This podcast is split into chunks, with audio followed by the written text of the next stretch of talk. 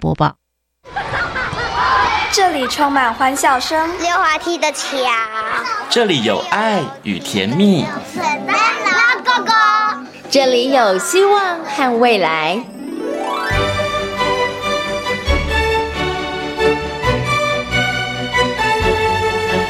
遇见幸福幼儿园，遇见幸福幼遇见幸福幼儿遇见幸福幼儿园。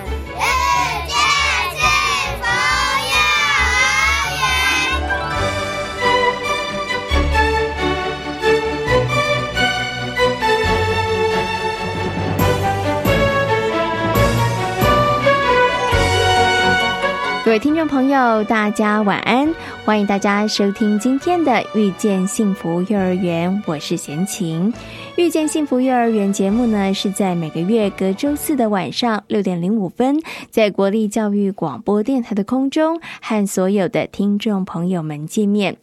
一百零七学年度的全国各公私立幼儿园呢，已经陆续的开始办理招生的作业。为了鼓励幼儿及早入园，同时呢，提供家长完整的幼儿就学补助资讯，教育部呢，针对家中从一百零一年九月二号到一百零二年九月一号出生的幼儿呢，陆续的寄发一百零七学年度幼儿就学补助措施的宣导折页哦。除了会主动的寄送之外呢，也会配送到各乡镇市区公所以及各卫生所等地，供民众来免费索取。除此之外呢，家长也可以到全国教保资讯网来做查询了。那么相关的资料呢，欢迎大家可以上网去看一看呢。在今天幸福幼儿园的单元呢，要带着大家认识位在台北市的新海非营利幼儿园，推动防灾教育不遗余力的新海非营利幼儿园，从去年开始推动老幼共学，从陪伴长者共餐到祖父母节的。活动一连串的活动，不仅增加了幼儿和长辈互动的机会，同时也增加了幼儿园跟社区的互动连结。那么，在今天的单元当中，新海非营利幼儿园的林慧清园长将会分享老幼共学的教案想法以及实际的执行状况。在大手牵小手的单元，为大家邀请到了树德科技大学儿童与家庭服务学系的李淑慧主任，来跟大家分享如何为幼儿挑选适合的玩具。在节目最后一个单元，学习 online 要为大家来介绍的是中路非营利幼儿园的木工教案。马上呢，就来进行第一个单元——幸福幼儿园，为大家介绍新海非营利幼儿园。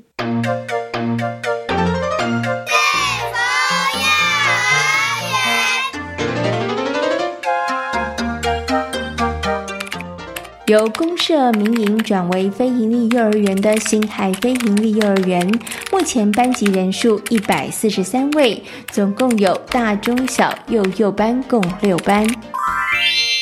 这里是教育广播电台，您现在所收听到的节目呢是遇见幸福幼儿园，我是贤琴。在今天的幸福幼儿园节目当中呢，很高兴的呢要为大家呢来介绍新海非营利幼儿园。那么也很荣幸的再次的为大家邀请到新海非营利幼儿园的林慧金园长呢来到节目当中哦，跟大家呢好好来分享哦，就是这一两年呢，其实新海非营利幼儿园啊正在执行推动的一个老幼共学的一个活动哈。那么这个活动其实啊，它包含的面向非常。非常的广哈，那为什么会有这样的缘起构想呢？今天呢，林慧金园长就会在空中跟大家来做精彩的分享。首先呢，先给我们的园长问声好，Hello，园长您好，大家好，我是新海幼儿园的园长慧晶，是。那么很高兴呢，能够再次邀请我们的慧晶园长呢来到节目当中哦。我还记得呢，我们在去年的时候有为大家介绍过这个新海非营利幼儿园。那贤青印象最深的呢，就是这个园所的消防教育做得很好，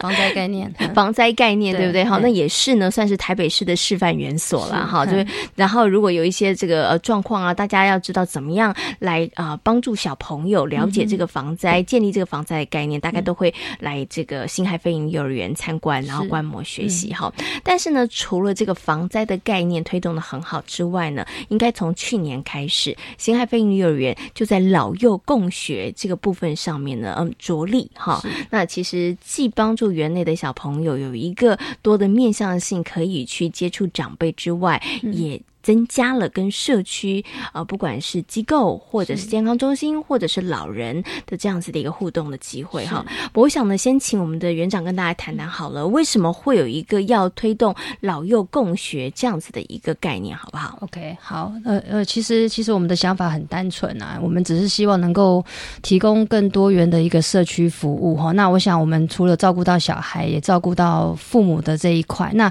有时候爷爷奶奶来接送小孩，是我们比较。容易给忽略的一个部分，对，OK，好，所以其实刚刚园长提到，其实新动力很简单啦，就是怎么样可以增加跟社区的互动，对，然后可以把这个服务的面向不止小朋友，也可以服务到这些长者朋友，尤其可能很多的爷爷奶奶、阿公阿妈他们在接送小朋友，对不对？好，OK，好，所以我觉得当有这样子的构想的时候啊，要怎么去执行，怎么去落实，这个又是一个困难的事情啊。对，因为它其实可以做的面向，一般大家一。想到就觉得说哦，我知道啊，那就是小朋友唱唱歌、跳跳舞，对，然后去陪伴老人，然后就让老人家看到小朋友唱歌跳舞，然后觉得很开心。不过新海飞鹰幼儿园其实我们做了很多不同的尝试，也做了很多不同的活动哈。所以我想接下来请园长跟大家谈谈，就是你们有这样的想法，可是要怎么样落实，然后要怎么做，然后做哪些事情呢？OK，我想我当然就像我刚刚讲，我有跟我们行政老师先做了一些讨论嘛。那我们又很希望结合我们学校的特色。那我想在去年我有分享过，我们学校有一个很棒的开心农场。嗯那我们想说，哎，开心农场都是我们小朋友自己去种植的一些蔬菜啊。那我想说，哎，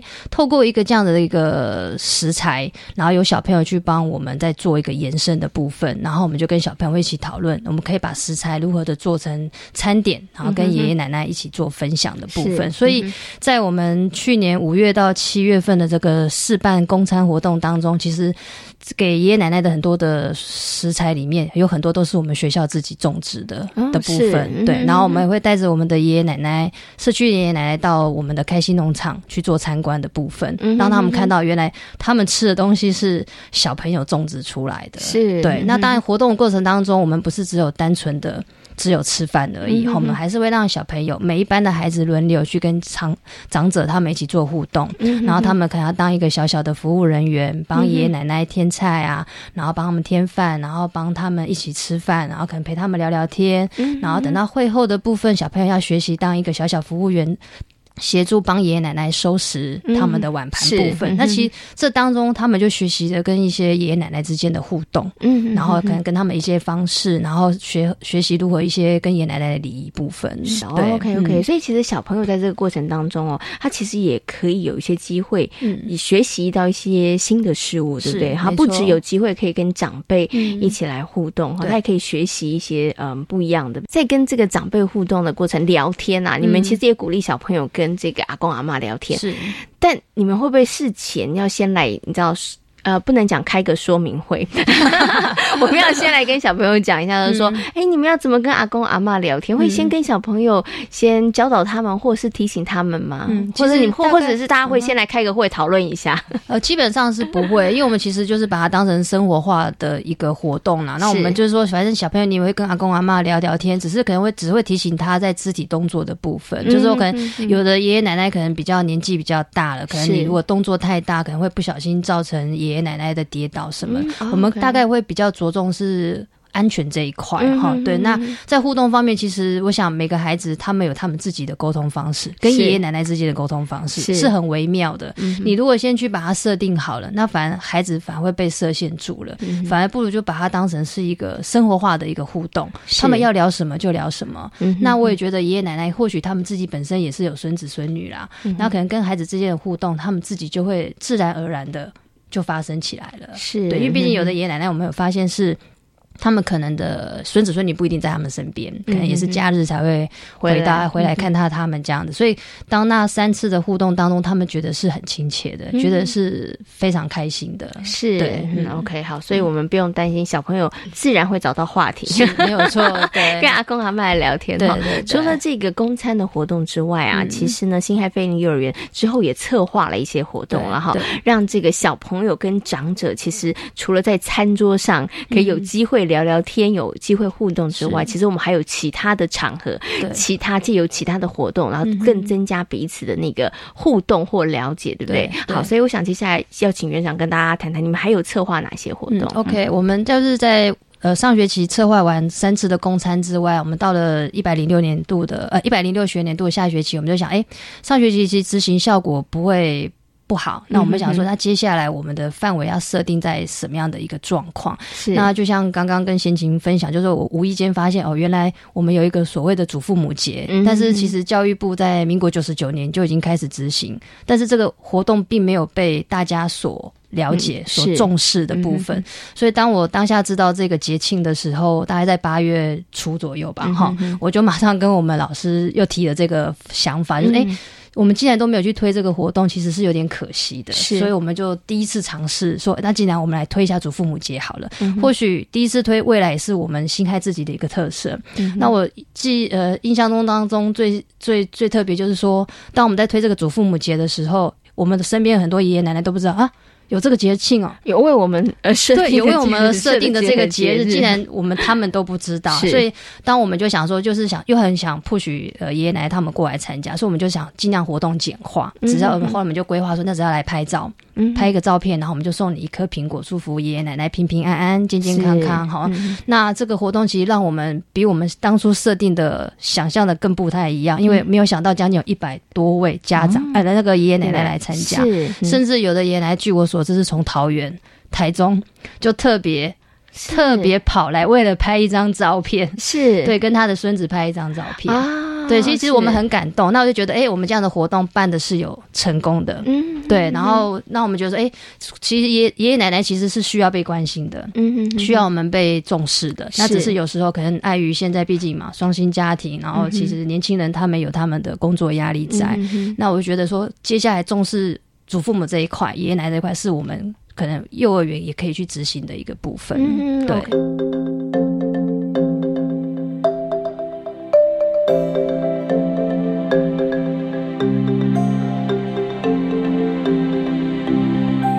所以除了刚刚啊，其实园长提到这个祖父母节哈，现在应该很多朋友都知道了哈。我们有一个祖父母节，那因为这个节日呢，我觉得也提醒了大家，真的要关心家里面的长者朋友、长辈朋友哈。其实除了这个之外，我知道呢，新海飞鹰幼儿园呢啊，还有一个活动，其实也很特别，就是呢，本来园所里头就设计的一个安排的一个课程教案，但是邀请很多的长者朋友一起来，就是关于身体运动健康的部分。这这是我们今年下学期的一。一个执行方案啊，因为其实去年过完祖父母节之后，我们也马上紧接着就是中秋佳节嘛，是，所以那时候我们觉得，我们希望把我们的社区服务能够再推出去，离开大安区这一块。然后那时候其实我们也有我们的社工啊，我们的护理师，还有我们的教保行政人员，就去联系一些相关像育幼院啊、呃日间照顾的养老中心啦，或者是养老院，看是方不方便，让我们可以去做一些关怀的动作。所以在去年的中秋节的前后，大概一两个礼拜。我们就进行了一系列的一些又见幸福的。关怀活动，好，我们要让小朋友自己动手做卡片啦，或者呃柚子造型啊，或者做饼干啊，然后甚至我们还有借用了我们一位爷爷奶奶，就是我们一个小朋友叫蔡秉成的奶奶，哈，她是很厉害的那种手工专家，是，然后她教我们做的柚子精油，嗯哼，然后我们进行了一些义卖活动，哈，然后我们就把相关的所得捐给了育幼院，还有一些日照中心的养老院的部分，好像这这个都活动其实是让全员动起来。来，好，就是小朋友、老师还有家长，那家长的参与率也非常的高，那他们觉得说，让孩子有一个主动关怀的心，不管是关怀孤儿院的小朋友，或者是一些需要关怀的老人等等，对，然后尤其我们到那个。那个日照中心去看，他们可能看到的东西又不太一样，因为可能那些都是可能有点点肢体上面比较不是很 OK 的部分，所以那样子孩子当他们回到学校的时候，老师就会再稍微跟他们加以的稍微宣导部分哈，等于说也是告诉他们爷爷奶奶身体健康其实是很重要的哈。如果等到爷爷奶奶如果哪一天不小心病倒的时候，可能需要更多人的关心跟协助啊。所以我相信这一些活动在孩子的心里头应该都留下了一些很深刻的印象，对不对？对？哈，对对。所以我想接下来就要请园长跟大家来分享你们的观察哈。从开始去年等于是呃年初的时候，然后开始有这样的构想，然后一连串的这个活动执行下来，嗯，其实看到孩子们在这个部分上面有哪一些改变，或是哪一些成长，或者是学习。我想，其实重点应该是说，让孩子多爷爷奶奶的一份关心的点，然后他们也还蛮期待学校什么时候。会在开放爷爷奶奶一起到学校来进行一些相关的活动，然后就像我们去年办完又见幸福关怀系列之后，今年我们又开始规划了一个活跃月龄的一个运动的部分。那小朋友都很期待，就是哎爷爷奶奶可以到学校来跟爸呃跟我们的体能老师唱唱跳跳，唱唱跳跳，然后他就他们就要跟着爷爷奶奶一起做一些肢体动作的挑战。是哦对，那所以说其实孩子都还蛮期待爷爷奶奶来学校跟他们一起进行游戏的。是对，OK，好，所以经过这一连串的活动，其实真的就可以拉近孩子跟这个长者之间的一个距离哈。因为真的，我觉得可能现在我们的生活忙碌，那有的时候可能住的比较远，那有的时候因为工作繁忙的关系，所以真的呃，孙子辈要跟爷爷奶奶他们有互动的机会，其实真的非常非常的少哈。那幼儿园呢，就创造这样的机会 让这两代之间他们其实有可以透过一些活动一些。游戏，然后他们有一些这个交流，其实蛮好的哈。好，所以刚刚园长提到了，小朋友可能开始会去关心爷爷奶奶了。家长们呢，他们会不会觉得，哎，你们的课怎么好像又拨了一些时间去做这些活动，会让那个原来的课程，他们会不会有一些家长会有一点担心，或者是他们对于幼儿园进行这样的活动，他们的看法或者他们的态度如何呢？我想，学前教育没有课业这件事情，而是让他们主动去关怀。人事物跟大自然才是最重要的一个部分，所以我觉得我们的家长都还蛮支持这一块。好，从我们以前在推防灾这个部分，是那接下来我们接下来的一个学习目标，只是放在我们的家人而已。好，就是学习去关怀爷爷奶奶。我想家长觉得这个部分是很很棒的一件事情。嗯，对，因为家长是蛮支持我们的。是哈，OK，好，所以我觉得他们应该也可以看到孩子的一些改变了哈。我最后要请园长来分享，就是。你们主动跨出去这一步，那对于这个社区，包括了里长、社区的居民，包括这些老人、甚或一些机构，有日照单位，有这个健康中心，大家对于幼儿园，哇！你知道跨出了这一步，然后呢，主动呢建立起这样子的一个连结关系，嗯他们的看法、他们的回馈是什么？呃，其实他应该一般都是采取一个比较感谢的一个想法嘛。对，但是有时候我们会碍于说，我们如果经常去叨扰他们，会不会影响到他们的部分？尤其像是像日照中心好了，因为他们有他们自己既定的一些作息的状况，所以我们也不敢说变成是常态性的一个服务方案啊。我们可能变成是只能用定期式的方式，或者是用节庆的方式去跟他们做合作的部分。那像上次去年的公餐活动，目前应该呃林里长也蛮期待我们能够什么时候再次再次再启动。对对对，但是我们可能第一个就像我刚刚讲，我们有时候牵扯到场地的部分。然后就像健康中心，他们很想继续跟我们合作，可是他毕竟。想吃在外，他们有他们自己的业务要再去推行的部分，所以我们现在在原则上会先比较锁定我们自己园内的部分。嗯，嘿，大概目前是这样子。嗯，对，OK OK，好，所以其实就是呃，推行的成效不错，但是呢，还是有一些部分需要磨合啦，对对？因为大家各自不同的单位，还是有自己本来的业务要去执行的。哈，OK，好，好，那我想最后呢，园长跟大家谈谈啦，就是这个老幼共学哦，已经呃活动进行了大概一年多的时。时间了啦，哈。那接下来有没有什么觉得哎，过去的这个一年多的经验里头，觉得可以稍微做一些修正的，或者是说哎，也定定了一个不管是呃中期或是短期的目标，我们要持续再去努力的。呃，我想接下来我们可能还是会把它变成是我们一个常态性活动。好，我想这是我们的一个特色。好，那只是说在对于未来的活动规划，我们能够希望呃再去跟相关的单位能够继续的合作，因为我觉得有时候每一个单位它有不同的资源可以加以的运用。那毕竟幼儿的园的运呃资源大概就。就只是锁定这样子。是所以嗯接下来我还是可能会跟我们的行政老师他们再继续做讨论哈。嗯除了常态性的活动之外，那接下来我们还可以去跟哪一些单位继续的接洽，然后看他们可以用什么样的方式来继续跟我们做配合。嗯我不希望说因为可能没有相关的资源，我就把这件事情给中断掉了。是我想我们变成是一个我们长期的目标，嗯只是这个目标的设定的内容性会是锁定在多大的范围之内。嗯对，是嘿 OK 嗯。好，所以希望可以结合更多的资源，是，然后让这样子的一个活动，它可以持续走得更久，因为它其实带来的影响，嗯。其实是、我觉得其实是很大的，因为包括了幼儿本身，包括了家庭的本身，包括社区的部分，对。它其实是一个很紧密的一个连接，嗯一个互动。对。好，OK，、好，那今天呢也非常谢谢呢星海飞营幼儿园的林慧晶园长呢，在空中跟大家做这么精彩的分享，也非常感谢园长，谢谢您，再次感谢大家，谢谢。谢谢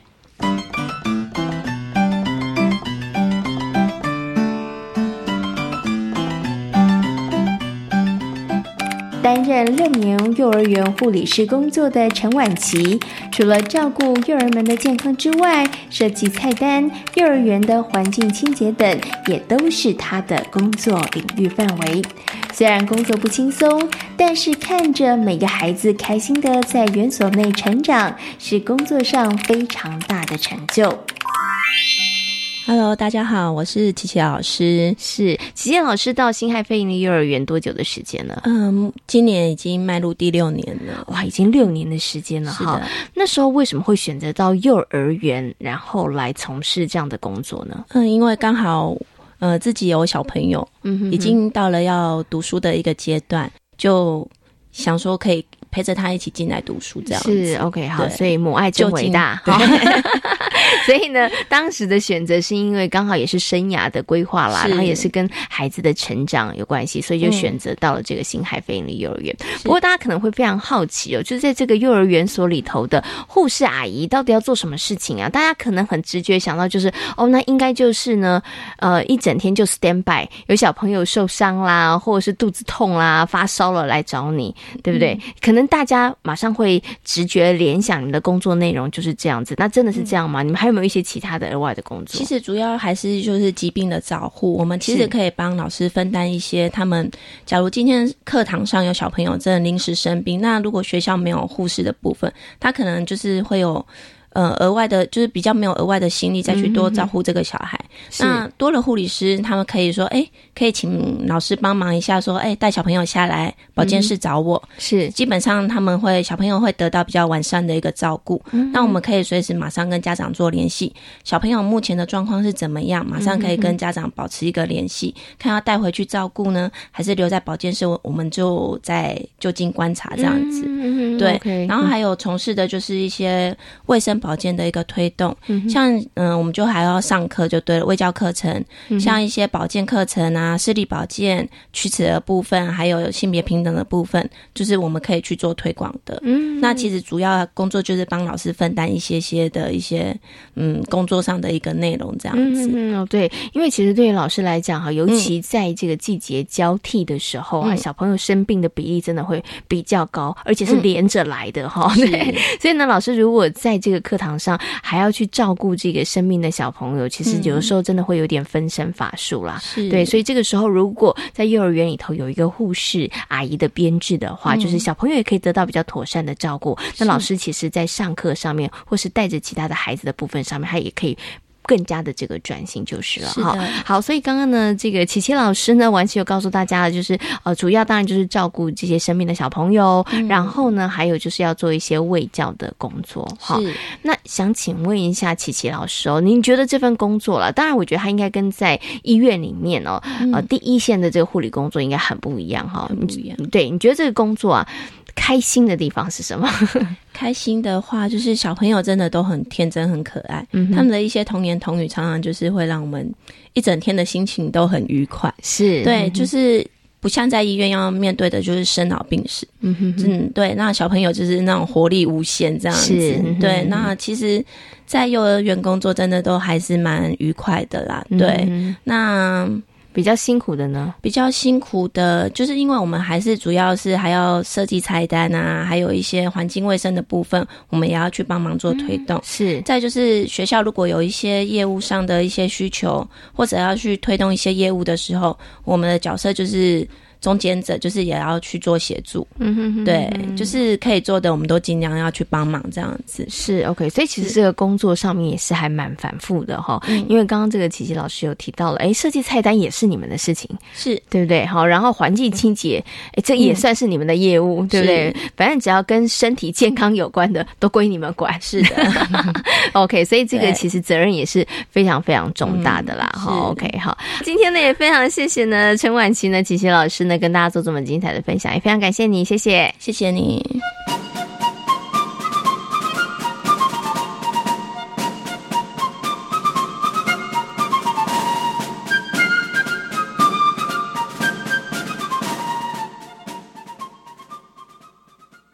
为什么筷子可以夹起食物？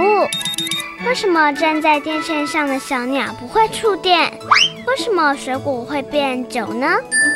生活处处小发现，追根究底大科学。每周三中午十二点半，《小发现大科学》节目，小猪姐姐将在空中跟所有的大朋友、小朋友一起学习，一起认识生活科学哦。去年我教长辈用手机使用 Google 云端管理属于自己的云端空间，他们都觉得好方便呢。我去偏远地区教小朋友手机摄影、照片后置和影片剪辑，他们积极的学习态度让我印象深刻。教育部资讯职工开始招募，期待您加入，扩散数位关怀能量，欢迎有意愿的大专及高中学校组队参加，详情请搜寻教育部资讯职工计划网站。以上广告由教育部提供。三十年来，我见过很多人的手，有被遗弃的、被家暴的、被性侵害的，还有失亲的孩子。只要有帮助，我都愿意伸出援手，不放弃每一个生命。我是善牧基金会执行长汤静莲修女，我们需要你的支持。详情请假善牧基金会官网或拨零二二三八一五四零二二三八一五四零二。台湾弦乐团我们都在教育广播电台。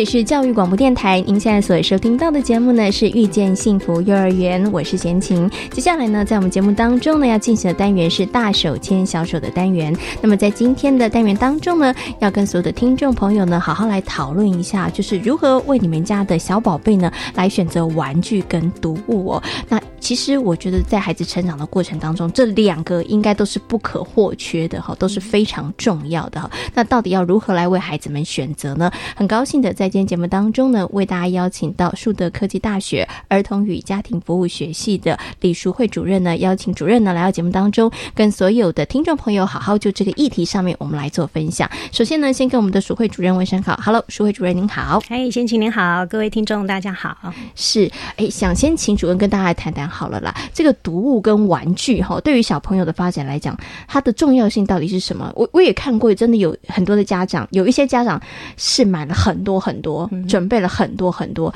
有一些呢家里面呢真的没有几样，对，反正他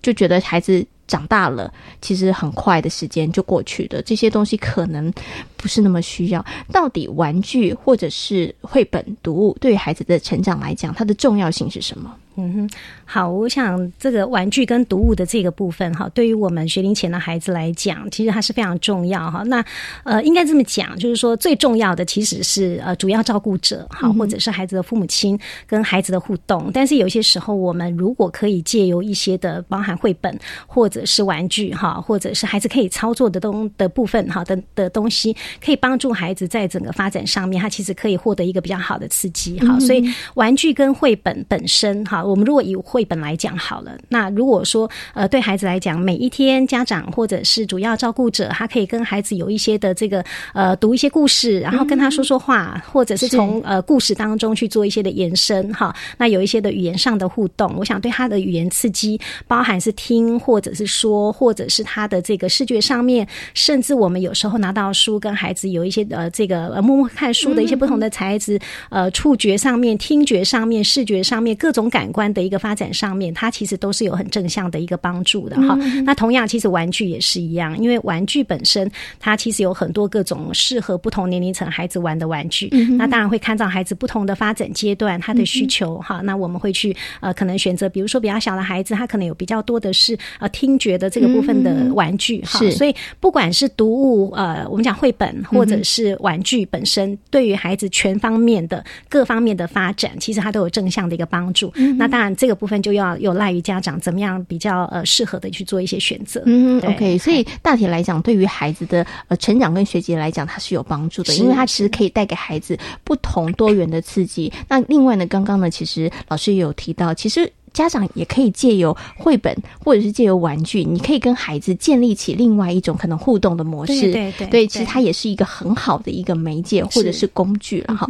但是刚刚主任有提到，那重点就是大家要选对啊。如果你选不对，那可能就没有办法达到我们刚刚所说的那样的效果了哈。所以我想接下来请主任跟大家谈谈要怎么选。先来请问一下主任一个问题：我有看到房间真的有零碎的玩具、零碎的绘本，然后我有时候心里在想说，这到底是真的零碎的时候购买对孩子发展是有帮助的，还是这个是商人他们发展出来的一个噱头，为了要刺激这些商品或者是绘本的销售量而找出来的呢？嗯，好，我想这个部分确实是哈，这个让我回想到一件事情，就是说我记得我那时候呃刚生完小孩的时候哈，那呃那个第一个礼拜带孩子回去回诊，我坐在诊间外面，那有一个这个等于是呃号称零碎的呃玩具或者是读呃绘本的这样的一个。厂商就坐到我的旁边来，是他就跟我讲说：“哎，那个妈妈的，我们这里有那个零碎可以刺激孩子零碎的这个潜能啊，或者是智力的一些的呃绘本，还有玩具，你要不要看一下？这样哈。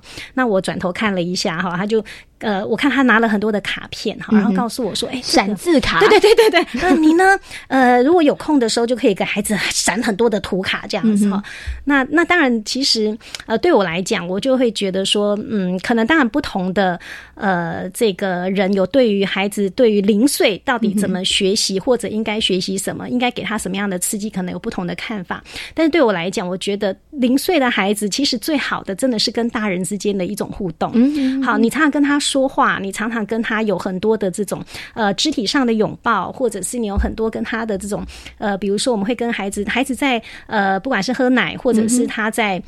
呃吃东西，或者是他在游戏，你跟他有一些互动的时候，其实人跟人的陪伴，那个其实是最好的一种互动的部分。那当然。呃，我们总是家长总是会觉得说，哎，那这样的话，那外面好多这种零碎的刺激的东西，要不要不买？我觉得孩子会输在起跑点。我觉得好像对不起小孩，我隔壁的都买了，我这样我是不是对不起小孩？可是事实上，我我我是真的觉得说，如果那我我觉得可以给一些刺激，但是那个刺激并不是我们看到很多很这种很市场化的这种呃，比如说啊，来我们就给他听一个什么样的呃音乐音乐哈，当然你可以给他听，可是事实上这种听他都。都是单向式的，但是我如果跟他说话，我们是有来有往的，是我们会依照孩子的反应，然后会回应给他。所以我还是认为，其实零岁的这个阶段，尤其是刚开始，其实主要照顾者跟孩子之间的互动是最重要的。如果说我们要给孩子其他的一些刺激，其实，嗯，你说像绘本，以以这么小的婴儿，你会觉得他听不懂，对不对？但是有些时候你不是给他这种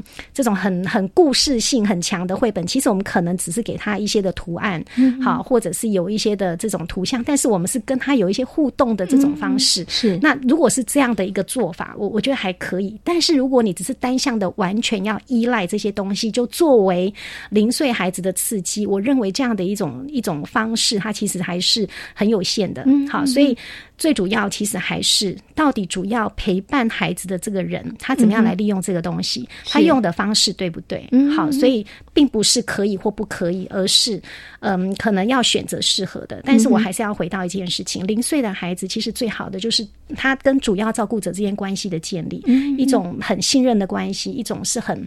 孩子他会觉得说，哎，这个是呃有有回应性的、温暖的回应性的这个部分，对孩子来讲其实是更重要的。嗯。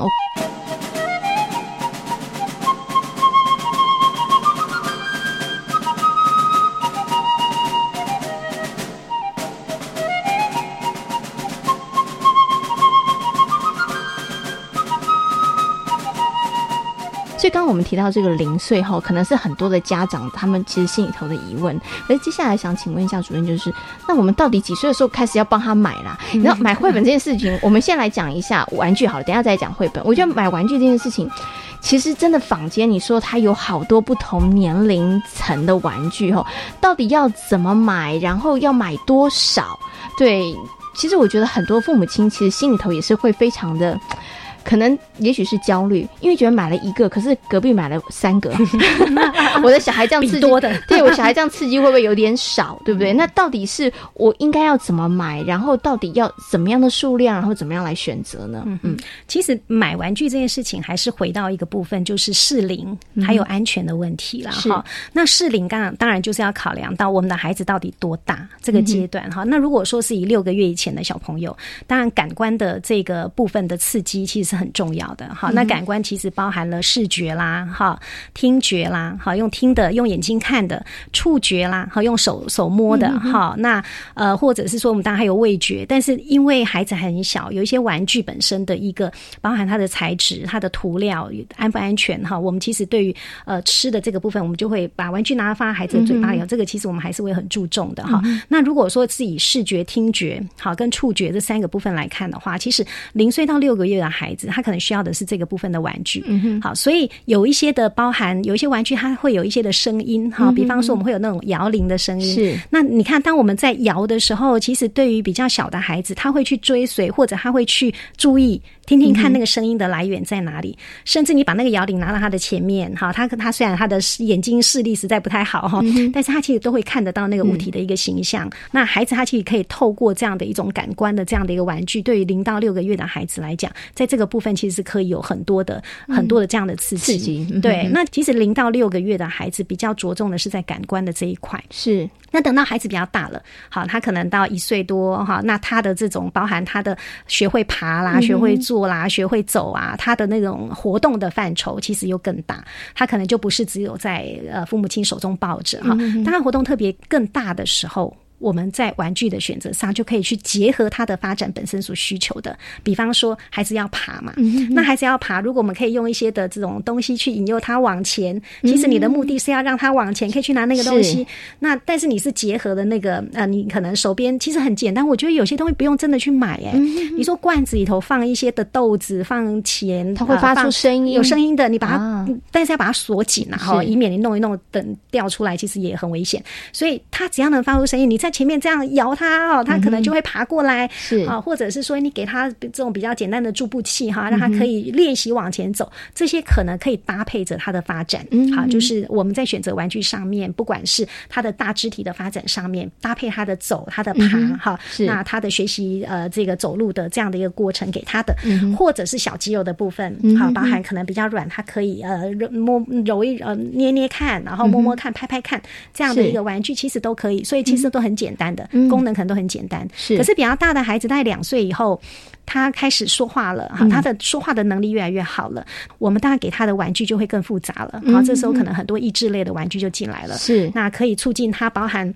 呃，比较没有结构性的一些玩具，像粘土啦、积木啦，好，或者是说玩玩呃呃水彩啦，哈，像这些的艺术的一些活动，其实都是很好的一些玩具，或者我们提供给他的游戏哈。那另外，比如说像有一些扮演的啦，甚至我们讲的阅读啦、绘本的这个部分，其实都是很好的玩具。所以这些玩具的选择，还是会回到一个适合年龄这件事情，好来做一个选择。所以你要去了解你孩子现在在什么阶段。那当你适合年龄考量了之后，接着就是安全的问题了。好，我想安全这件事情是我们大多数父母亲非常看重的，是。因为玩具你到处其实可以买得到，嗯哼。可是有一些玩具的品质，你摸起来真的感觉就差很多。嗯，好，比如说呃，我们最常看到玩具材质。可能是像木头的，是。哈，或者是布类的，嗯或者是塑胶的，是。好。那不同的玩具的这种材质，它可能需要去注意的也会不一样哈。比方说，我们讲说，哎，一般我们会觉得布类，好像那种布类好像是比较安全的，是它摸起来触感是比较温暖的，但事实上它也有一些潜藏的，我们需要去注意到的。比方说，有一些布类做的玩具，这个布本身的。原来的原料，它到底有没有毒性啊？染布，你用那个染料的状况，对染剂是什么？好，这个其实还有就是布，其实有一个比较大的问题，就是尘螨，是好，它很容易就会藏污纳垢，所以你要经常去做清洗。所以像安全上布类的这样的一个部分，你可能就是。必须要常常去注意这个问题哈。那另外像比如说塑胶类，我们就会比较担心，就是它有时候有一些锐利的边缘，或者有一些有一些玩具它有结合的那些部分，接的不好就会对它就会有粗糙的朋友。对对对，所以所以像塑胶的部分会有这种，那木头的是很温暖哈，但但但它也同样会有涂料的问题。嗯，是那如果你你选择一些比较原木的，大概就还好，但是有一些它为了让视觉上刺激比较好，所以它可能会有很多的颜色，所以。我只能说，木头的或者塑胶的或者是布类的各有它的优点，但是也有它我们必须要特别注意的地方。尤其像塑胶，它就会耐热、高温啊，耐热。可以耐热到多好的呃温度的哈，所以对于家长来说，很重要的就是说，我们在购买这些玩具的时候，还是必须要去确认一下这些玩具本身它的出出品的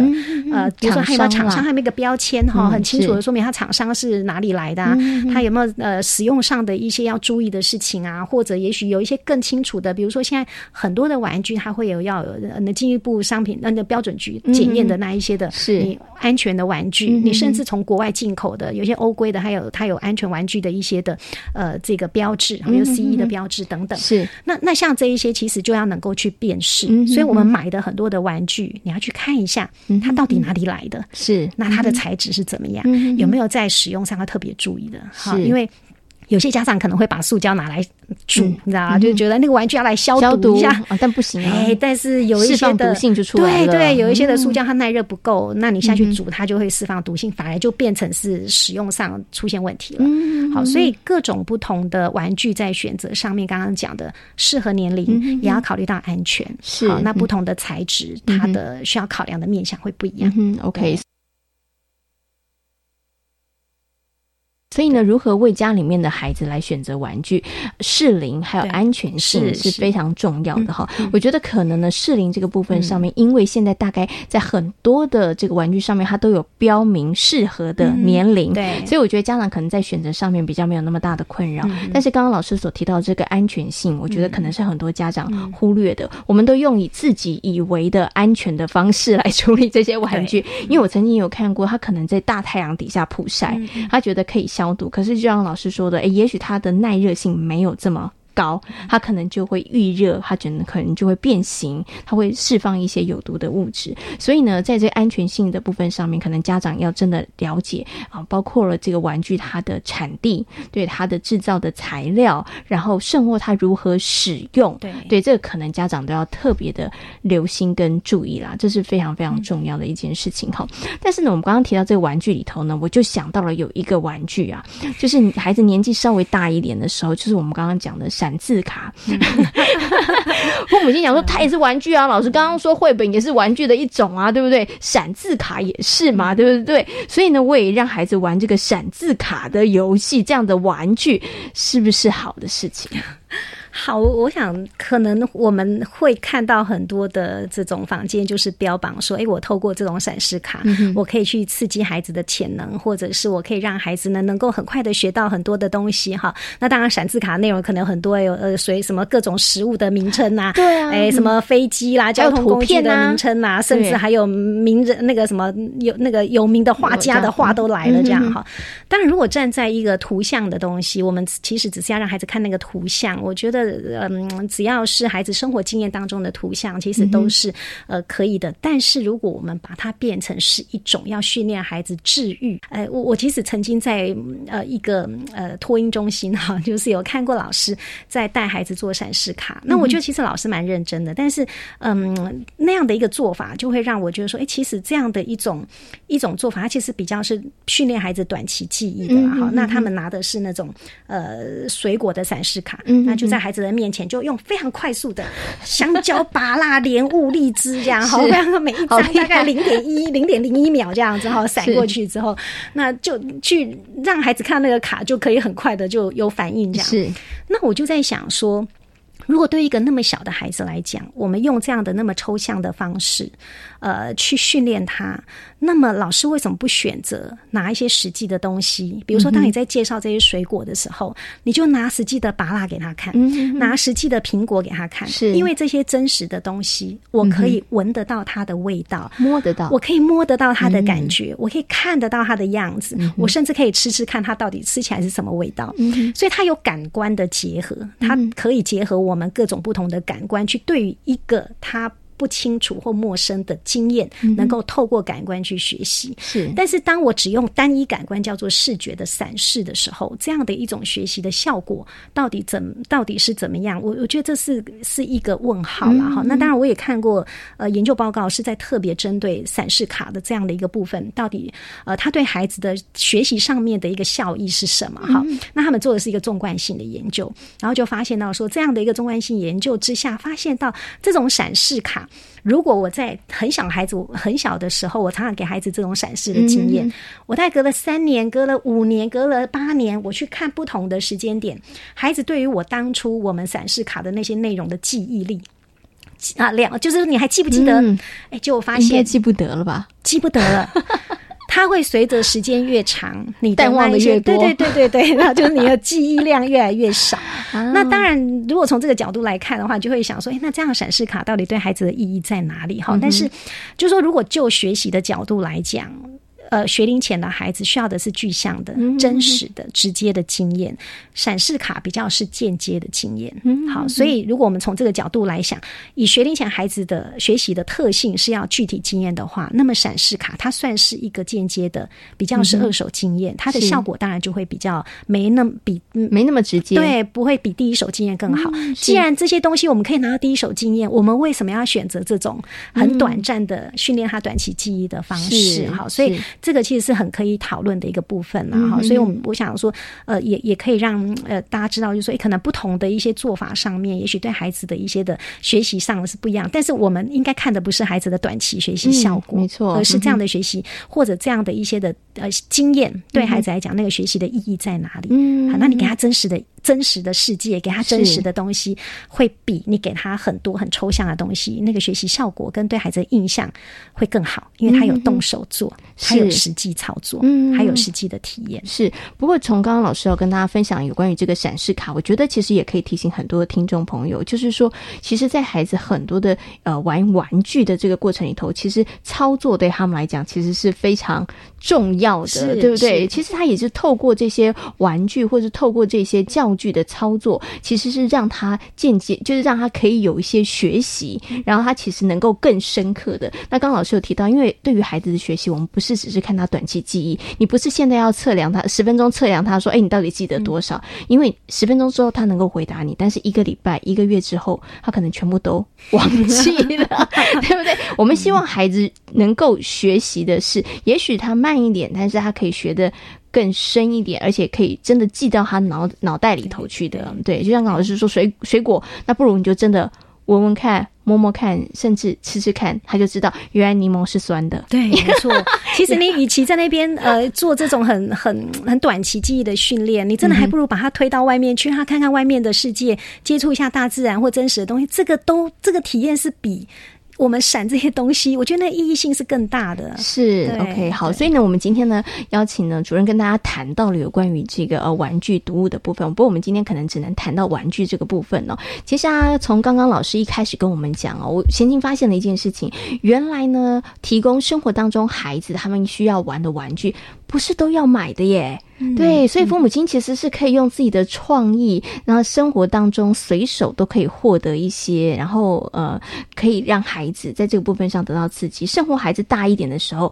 爸爸妈妈可以跟小朋友一起来创造，对不对？对对，没错没错。因为其实就好像我们小时候的经验哈，我因为我是在乡下长大哈，我们小时候其实，在玩的时候都是很多我们利用现成的一些呃大自然里头的野花野草，或者是有一些果实，我们其实就可以做好多好多事情。那其实我们现在。也可以啊，现在其实大自然的环境还是非常的丰富。那有些时候我们不用过度的去仰赖，就是你一定要去买一个很精美的东西。其实生活当中很多随手可得的，好，比方说我要让孩子去感受到不同东西的触感，你只要看一下，我们家里头其实有好多东西，不同的东西，它其实 它其实那个材质对材质都感受性是不一样的。好，那你可以利用我们生活当中随手可得的东西，不见得一定要去呃，我为了要让孩子了解这种不同东西的材质，然后去买了一个什么样的教具，然后只为来摸摸看那个菜糕布的感觉是什么，粗粗的、细细的感觉是什么？其实我们家里头好多好多，你看那个杯子是细细的，那个滑滑的感觉；菜瓜布是粗粗的感觉，这个是什么感觉？你只要能够带孩子去体验这些事情，其实是是很多东西可以用。那现在问题就出在家长有时候太忙了，所以他可能就会把很多这种呃这种体验性的东西就交给，就觉得哎，我好像只给他一个玩具，好像就算数了。好像我只要给你买一个东西，好像就了了我这个大人应该要做的一些陪伴的一个责任。我觉得现在其实最大的问题比较会是在这里。我们一直跟大家讲哈，其实提供孩子玩具，让孩子在这个成长的过程当中获得刺激很重要。但是更重要的事情是，不是只有玩具就好，很重要是那个陪伴。对对，跟孩子孩子互动的那个过程，其实是非常的重要的哈。其实当家长跟孩子一起互动，其实有的时候时间真的不用很多。对对，你看摸菜瓜布要。多少时间呢？其实不用很多的时间，大人都怕麻烦，对对。但是你就会知道，哎，孩子就知道，原来菜瓜布摸起来就在粗粗的、刺刺的，就是这种感觉，对不对？我觉得只要父母亲在生活当中用一点点心，拨出一点点时间，然后试着开始愿意去做，你就会发现，其实真的没有这么困难。哈，好，那今天呢也非常谢谢呢树德科技大学儿童与家庭服务学系的李淑慧主任呢，在空中跟大家做这么精彩的分享，也非常谢谢主任，谢谢，谢谢您，谢谢。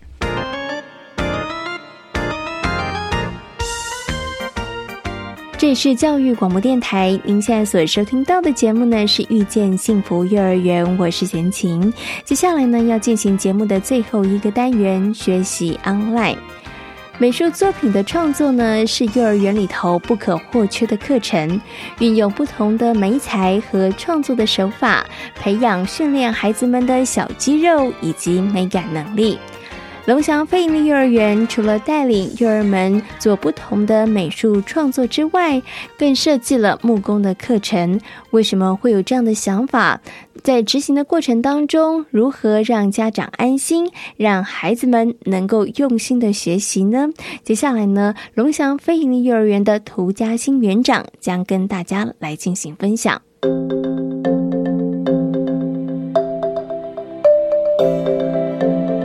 学习 online。呃，因为我以前呃服务的元首，我们就有做过木工的经验，我大概会知道，在还没开始做之前，我大概知道家长会有什么样的反应。那我觉得在这个过程当中，所有的外界不管，因为家长毕竟他不是教育背景，他可能不太了解做这些事背后有什么样的目的跟功能。那我觉得我们能做的是，初期要很快速的去排除掉家长的担忧，也就是说，他可能担心危险。安全的问题这一块，那老师在开始导入木工区的学习区里头有木工活动这个部分之前，他如何有计划的去扎，就是去扎根孩子对于进行木工活动相关的一个安全的概念，跟操安全如何安全的操作这些工具。的一些基本的技能，这个部分我们其实有花了一点时间先做处理。那孩子这边掌握之后，我们其实是逐步放手，从一开始老师做比较多，孩子参与的时间短，做的部分是比较简单，老师这边全部放手，然后后续是孩子自己能够完全主导整个木工活动的一个创作的过程。那这个过程当中，其实家长真的会很多的质疑，所以呃，我们在去年。呃，十二月的时候，我我们园内其实做的一件事就是安排家长参观日，教学参观。我们一天。只有五六五六个家长进到班级里头，那我我大概花了长达一个月的时间，每天在我们的学习区的活动时段，让五到六个家长进到班级里头，亲自用亲眼跟亲身去感受跟了解孩子如何在进行这样的操作学习。因为他参与了之后，他看到原来他担忧的，其实在现场看到孩子是没有这样的状况发生，或者是孩子他原来以为这个部分孩子应该。呃，会很害怕，或者是他应该会受伤。结果居然看到孩子的操作的动作是非常的顺畅，非常的熟练。那他原来的担忧就慢慢的消失了。所以在这个过程当中，其实我的用意是，我觉得有时候光是呃老师或是我们园长在跟讲，只是口头上的沟通，家长的心中不信任还是会放不下。唯有让他看到现场，他看到他的孩子真的没有他想象中能力那么差，他真的可以控制得很好。甚至他在做木工的时候，他还记得要戴护目镜。记得会做好各种安全防护措施，还有他的动作是如何的熟练技巧的的那个操作的的部分。那这个东西其实我们所有的大人的无谓的想象跟担忧，其实是会慢慢消失。那我也借由这样的一个家长入班的一个教学的参观日的过程当中，去减去降低了部分少数的家长还存有疑虑的部分，其实已经消失非常多。在今天遇见幸福幼儿园的节目当中，为大家介绍的是新海非盈利幼儿园，同时呢，也跟大家谈到了该如何为家中的幼儿选择合适的玩具。希望大家喜欢今天的节目内容，也感谢大家今天的收听，祝福所有的听众朋友有一个平安愉快的夜晚。我们下次同一时间空中再会，拜拜。